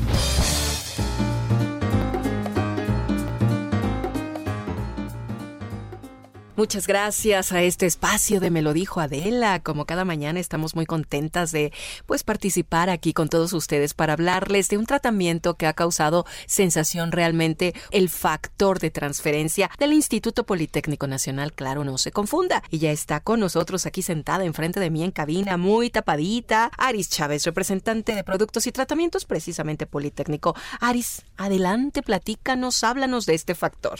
Mira, es un tratamiento que en los últimos meses nos han pedido muchísimo en el Instituto Politécnico Nacional porque ha resultado muy eficaz para evitar contagios de virus y bacterias, sobre todo la cantidad de contagios que estamos viviendo actualmente en la que toda la población pues estamos en un grave riesgo. Y por eso hemos nosotros notado la importancia de tener un sistema inmunológico fortalecido. Cualquier virus que entra a tu cuerpo, si tienes tus soldaditos como hemos mencionado muchas veces, bien listos, bien preparados, pues es mucho más fácil que destruyamos cualquier virus o bacteria que, entra a nuestro cuerpo, ¿no? Para atacar. El problema es que los mexicanos tenemos un sistema inmunológico debilitado y esto se debe por nuestra mala alimentación, por nuestra falta de vitaminas, incluso la contaminación que respiramos todos los días. Influye, influye. Nuestro ritmo de vida. Es decir, hay muchos factores que lo deprimen. Por eso necesitamos una ayuda extra que sea eficaz, que sea rápida, que sea eficiente para elevar esos leucocitos. El factor de transferencia es un tratamiento que tiene registros de en la primera semana elevar tus defensas un 470%. Quiere decir que tus glóbulos blancos se van a multiplicar 470 veces. Van a estar más fuertes, claro, más sólidos. Vas a tener más número de pues soldados que puedan protegerte de virus y bacterias. Actualmente de manera preventiva es excelente, puede tomarlo toda la familia. Es una dosis diaria por un periodo de 10 a 12 días y dentro de cuatro meses, claro que volvemos a reforzarlo, pero esas primeras dosis son de suma importancia porque son las que van a marcar la pauta de si te contagias o no. Desde bebés hasta personas de la tercera edad pueden tomarlo, no tiene efectos secundarios. Tenemos otro tipo de pacientes que tienen algún tipo de enfermedad autoinmune crónico degenerativa que además hemos visto muy buenos resultados. Les ayuda mucho, claro. Muchísimo, Moni. No sabes la calidad de vida que tienen nuestros pacientes diagnosticados con cáncer, diabetes, lupus, esclerosis múltiple, artritis reumatoide, enfermedades de la tiroides, es decir, hay una gama de más de 100 enfermedades que ven muy buenos resultados quitando todos esos efectos secundarios que tienen estos padecimientos.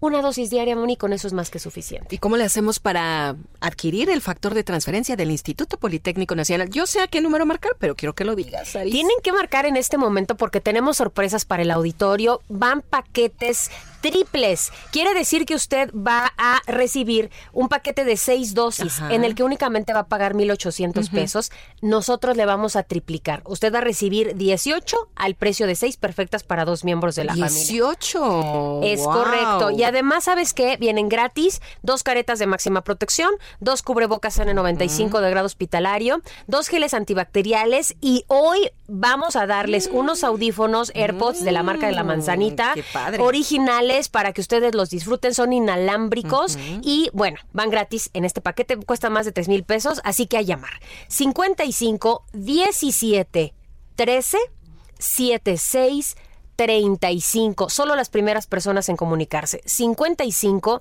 17 13 76 35 a llamar para adquirir el factor de transferencia. Claro, imagínense todo lo que se van a llevar, el factor, los regalitos. Bueno, bueno, el kit está maravilloso y a marcar y a decir que lo escucharon aquí en el Heraldo Radio. Gracias, Aris. Gracias. Nosotros continuamos, claro. En Me lo dijo Adela, nos interesan tus comentarios. Escríbenos al 5521 537126. Trapos Trendo.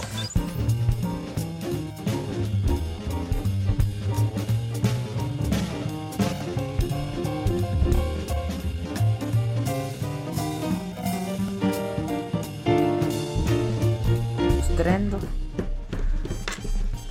Gustavito Prado, ¿cómo estás? Adela, ¿cómo estás? Bien, ¿y tú? También aquí. Oye, contento. Nos, nos, hacíamos la pregunta, Maca y yo, que seguramente tú sabes la respuesta.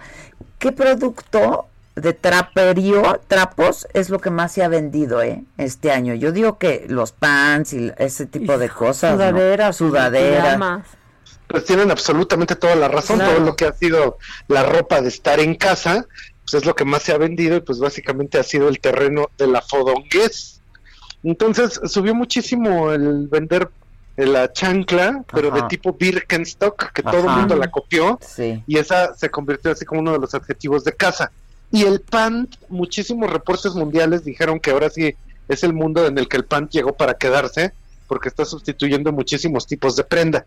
Pero inclusive a nivel mundial, ya para no mencionar las marcas mexicanas, uh -huh. las que lo hicieron re bien fue, por ejemplo, Uniqlo, que empezó a vender básicos de algodón de la manera más sencilla, y hasta el gigante Inditex, ahorita para diciembre, sus líneas son muy curiosas porque te proponen para las fiestas navideñas en casa con la familia ropa relativamente elegante, pero que está combinada, haz de cuenta, es un bill pant, pero con un abrigo que sí tiene brillitos o que tiene pelitos o todas esas cosas.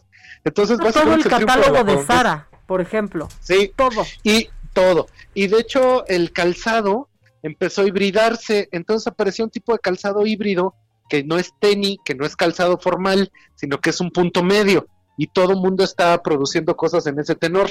Y de hecho el calzado de plástico, onda la evolución de este, del croc, empezó a ver ese tipo de calzado para niños de lujo, con tacones, sí, sí, cercano sí. al zapato deportivo, los Yeezy.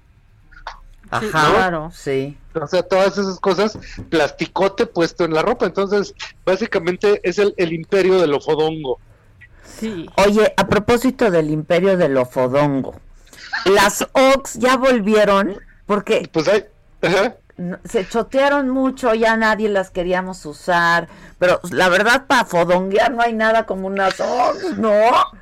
Pues mira, no han vuelto porque todavía el mundo apenas es el apocalipsis, todavía no llegamos más allá. Todavía no. No resurge nada. Es que yo leí por ahí no, que, no han resurgido. que J-Lo se las puso y entonces ya estaban resurgiendo las, las Fíjate que hay unos híbridos raros que están transformando todo, haz de cuenta que la base abajo es como plástica, el talón también es como duro y con eso están reapareciendo desde los crocs, las botitas, yo, todas estas cosas. Pero así que digas que se ha vuelto masivo últimamente, no. No. Siempre se han mantenido en el horizonte, ¿eh? Sí, Nunca sí, se sí. van porque son calientitas. Son calientitas Entonces- y muy cómodas. No, yo ya compré verdad. crocs con peluchito. ¿A poco? Ah, mi pues, nivel. Eso, es exacto lo que estoy diciendo. Ajá, los crocs con peluchito, los crocs deportivos, todas esas cosas. Perdón, pero que- son bien feos. Sí, pobrecitos. Los crocs son Pobrecitos, sí, son feos, feos, sí. Bueno, pero si ahorita se meten a la página mundial de Crocs, van a encontrar eso que les digo, se está volviendo Melissa. Sí, o sea, Melissa, Melissa. esta compañía Melissa, yo- me de- choca Melissa. Yo- a mí alguna vez me gustó Melissa. Alguna vez tiene cosas padres, pero eso le está pasando a Crocs. Ya tienen tacones, ya tienen todo tipo de calzado. De hecho, tienen unos que se aproximan mucho este, a la sandalia. Y en esto que tú preguntabas de la botita, oh, inclusive ellos están sacando ahorita sandalias de peluche que tienen el talón descubierto. O sea, estos híbridos nuevos que como son verdaderamente Bueno, a mí me Ajá, encanta la sí, idea de llegar a mi casa, ponerme pants, si no es que salí con pants, porque pasa, Ajá. y ponerme mis crocs. Es como ya Claro. estoy descansando. Ya descansar. Y eso que de- también viene muchísimo es que un híbrido nuevo es el calcetín que se pega a una suela y entonces pues tú puedes mover los deditos y todo. Lo tenía sí, Valenciaga, yo sí tengo. todo. Yo ando todo el día con esos. E inclusive puede ser muy formal porque es un zapato bueno, puede ser un zapato carísimo. O sea, puede tiene como varias escaladas ahí. Y Ah, aquí no. en México pues sí ya está apareciendo hasta en Milano si quieres, en una versión más popular, pero pues ese también llegó para quedarse. Sí. Sí, es que es lo que se ven. O sea, yo ya reviso en las apps donde compro algo y solo busco pants y sudaderas. ¿A poco? Pues Mira sí, principalmente Pues es que, pues, sí, ¿qué que más usamos? Claro. Bueno, pues entonces comodidad divino tesoro. Pues sí. Esto se va a mantener porque mínimo, mínimo, yo sé que cuando digo esto la gente me odia, pero mínimo va a ser todo el 2021 el que nos echemos en las mismas condiciones. O sea, porque dijo el- uno de los secretarios de salud que se tardarían como más o menos como 9 millones de dosis al mes de vacunas. Entonces, si somos 130 millones de mexicanos, pues esos son 13 meses para vacunar a todo el país, si es que las vacunas llegan en mayo, Es cierto. si es eh. que llegan en mayo. Es cierto. Entonces, eso quiere decir principios del año 2022. Bueno, ¿alguna Ay, otra perdón, buena perdón. noticia? Pues sí, porque yo como la canción First I Was Afraid, Now I'm Petrified, Sí, yo ya estaba reasustado de todos los datos económicos, porque pues este caída del Producto Interno Bruto, desempleo, un montón de cosas. Y de repente me encontré una nota muy interesante que les quiero compartir. A ver. Mm, Resulta que salió en El Economista que los sueldos que gana el ejército mexicano, resulta que en los segmentos más abajo, así casi casi soldado, cuando estás empezando, pues andan como en 11 mil. El cabo eh, gana 12,400, sargento 13,300, subteniente 16, capitán 30 mil, mayor 39 mil, coronel 72 mil. Y esto es súper importante porque resulta que de ahorita en la crisis solo 3 de cada 100 mexicanos ganan arriba de 16 mil pesos, pero en el ejército los sueldos están buenos. Entonces, en toda América resulta que los ejércitos, pues la gente más rica metía a sus hijos ahí, lo que es en Argentina, Chile, Uruguay, y en México normalmente eso no pasaba. Pero ahora resulta que hay todo un mecanismo de ascenso social de las fuerzas militares, y pues resulta que te estar en el ejército, pues ya son salarios medios. Entonces es la nueva clase media, como en Estados Unidos sucede, que ya ves tú que los Marines o los veteranos o la gente que trabaja en el ejército, pues tiene re buenas prestaciones y le va muy bien y tiene acceso a educación. Entonces esto es tan interesante que hay una mujer nueva que yo no sé si ustedes han visto, pero ustedes la tienen que entrevistar, Alexa Bueno. Alexa Bueno es una youtuber que tiene cientos de miles de views, una muchacha guapísima, pero resulta que es como una Lara Croft. Y resulta que ella es la influencer del ejército mexicano que te enseña cómo... ¡Ah, claro! no, no, es cierto. ¡Claro! Sí, es la cara amable para reclutar. Claro, está increíble pero que la Sedena ya reclute con una muchacha que se ve súper guapa, súper inteligente, este, etcétera, pues es que ya le está hablando a poder reclutar pues a todas estas personas que quieren un ascenso social. Y no solo está la, la muchacha bueno, porque resulta que ya le sumaron al soldado Ricardo Zavala, mismo caso, un muchacho influencer así de buen ver, etcétera, y las, las, los YouTubes de ellos están en la página oficial de la Sedena. O sea que esto es una magnífica estrategia que están haciendo de reclutar y de formar pues como una idea moderna de un ejército mexicano que pues gana un buen dinero y que pues ahora que están construyendo todo y están en todos los frentes norte, sur, centro de México, pues son la, una esperanza para el consumo. Bueno, y Rommel Pacheco, ¿eh? También es parte del ejército. Sí. Pero esto es bien interesante porque nunca había pasado que hubiera influencers influencers milicianos. Está padre, ¿eh? Ella es buenísima. Sí, sí, no, la Alexa, bueno, qué mujer, ¿eh? Sí, porque aparte estudió comunicación. Aquí estuvo en la cabina, claro, antes ah, de pues la pandemia. Pues sí, mira. Cuando se, pues sí. Pues sigue en tendencia, ¿eh? Con millones de seguidores. Muy bien, muy bien. Entonces, pues ese es el asunto, mi Adeline. Trendo MX, ahí te leemos, ahí, te leemos, ahí te seguimos les mando un abrazo gigante, las quiero mucho, ya que verlas. A mí también, a mí pues también. a ver, pues nos las noticias de que hasta el 2021 va a durar eso. Pues sí, 2021. Y que vamos a andar en crocs horrendos. a ver, enséñame tus crocs. Ahorita te enseño. Gracias, Les mando una foto, adiós. Besos. Bye. Eh, pues hoy es martes de ¿qué hacemos, hijos? Entonces está Claudia Aguilar y Lancats. Buen día, muchachos. Hola, buen día. ¿Cómo están? ¿Cómo están? Pues contento que ya se va a acabar el año. pues sí. pero empieza otro, espérate, espérate, Hila. Maca, cállate. No, ¿Qué pues onda? Es que sí hay que mencionarlo. Empieza otro. Pero, mira, como decía un amigo mío en Inglaterra, puso este un diagrama en, en Instagram, decía, ¿estás preocupado por el futuro? No, perfecto, continúa. Sí, bueno, igual se pone peor, pero después se pondrá mejor. ¿no? Sí, tiene razón, inglés, ¿no? Claro. Claro. Oye, a propósito de tu amigo inglés, tienen que ver la serie The Undoing. Está buenísima. Qué bárbaro. Qué bárbaro. Esa abogada que sale ahí, qué bárbaro. Qué la abogada. Pero, Fenomenal. La, la, actuación de la vida de Donald Sutherland. ¿eh? Qué bárbaro. Qué bárbaro. No, no, no. ¿Sabes que Kiefer, su, su hijo, es mi cuartacho? Hace años que no lo veo, pero ese, ese sí es bueno para el relajo. ¿Quién? Kiefer. ¿A poco? ¿El de 24? Sí, bueno, quiso un amigo antes de 24. ah, ya después de 24 ya ni te pela. ¿Permaneció la amistad? Pero, pero sí era mi cuatacho. Estuvimos, eh, estaba grabando en México una película bastante mala con Courtney Love y nos decimos cuatachos. Oye, este, no está. ¿Y Hugh Grant qué onda con esa Fenomenal. ¿Qué pasó? Ese sí, Fenomenal. Una vez más comprobamos que el medio artístico más importante de nuestra era es la televisión. Sí, sin, duda. Sin, duda. Oigan, ¿qué onda con el magistrado Billetes? Qué, qué barbaridad. Mira, yo, ya, está Claudia por ahí, pues no le escucho. Sí, está Claudia. Yo sí te escucho Hola, comadre. Te escucho re bien hablando de mm, Ah, no le escucha. Eh, es que no te está escuchando a ti, Clau, pero nosotros sí, los escuchamos a los dos. Ahorita ya lo ajustan. Oye, bueno, pero tomando esta pregunta que haces, este comentario del magistrado Billete, híjole, yo creo que sí es de lo más delicado. O sea, ¿Sabes por qué? Es poner en riesgo otra vez a una autoridad que ha costado muchísimo trabajo echar a andar, ¿no? O sea, todas las instituciones públicas, hemos comentado muchas veces, pues ganan autoridad o desprestigio, sin duda, pues por el perfil y el desempeño de quienes la entregan, ¿no?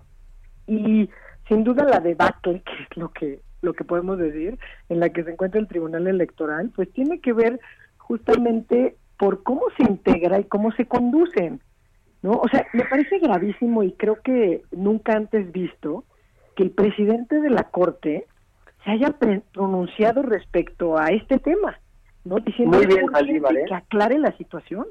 Muy bien, pero muy mal del magistrado y, de los magistrados que lo eligieron. ¿no? O sea, los que estuvieron en esta mayoría, no, no, no me dejarás mentir, Ilan, este, ya sabían que estaba este desastre.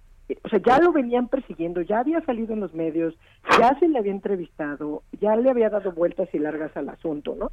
Es decir, llevamos años tratando de construir una democracia y un funcionamiento de instituciones electorales sólidas, y pues la verdad es que ver que los intereses de una persona, o dos, o tres, o cuatro, sean, pretendan estar por encima del prestigio que ha tardado muchos años construir, me parece que es gravísimo, ¿no? Como, como dices tú, ¿no? Si uno de sus integrantes está bajo sospecha, pues no llegó, no debió haber llegado a ese cargo. Y como dices, mucho menos asumirle la presidencia. Sí. Y si lo damos en, en, lo abstracto, yo diría nada más lo siguiente. O sea, cualquier juzgador cuya integridad está en tela de juicio no puede ser juzgador porque todas sus resoluciones van a ser cuestionadas. Pero si nos vamos a lo concreto, yo nada más diría lo siguiente. Lo investigaron hace nueve meses de nueve meses a la fecha, sale, o sea, porque la UIS la denuncia hace nueve meses y no pasa nada con la denuncia según lo que dicen los medios.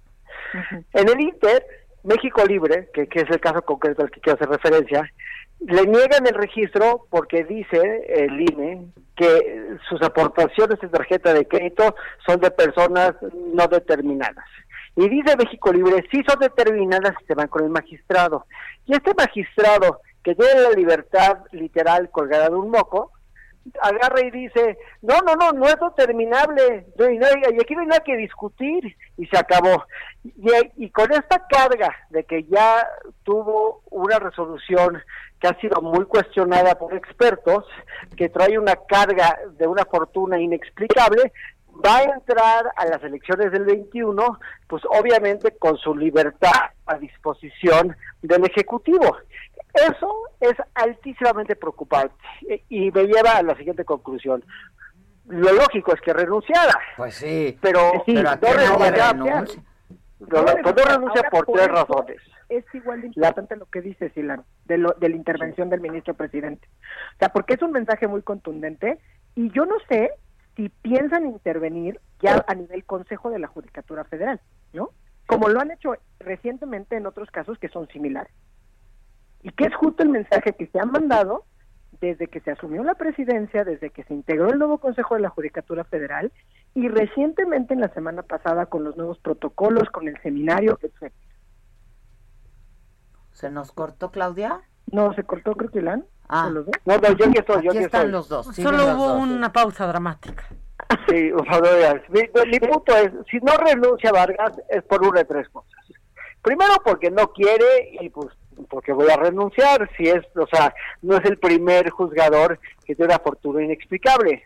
Segundo, porque está vendiendo su renuncia a cambio de la paz o de algo más. O tercero, porque es lo más preocupante de todo, porque no depende de su renuncia, porque su puesto está empeñado. Y eso es lo que más me preocupa de las tres. Claudia. sí.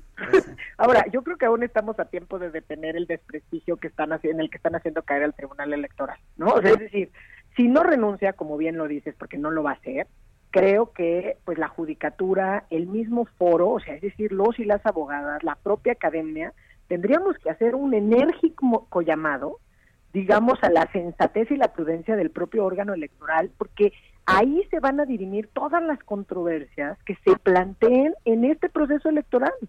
O sea, la justicia tiene mucho que perder.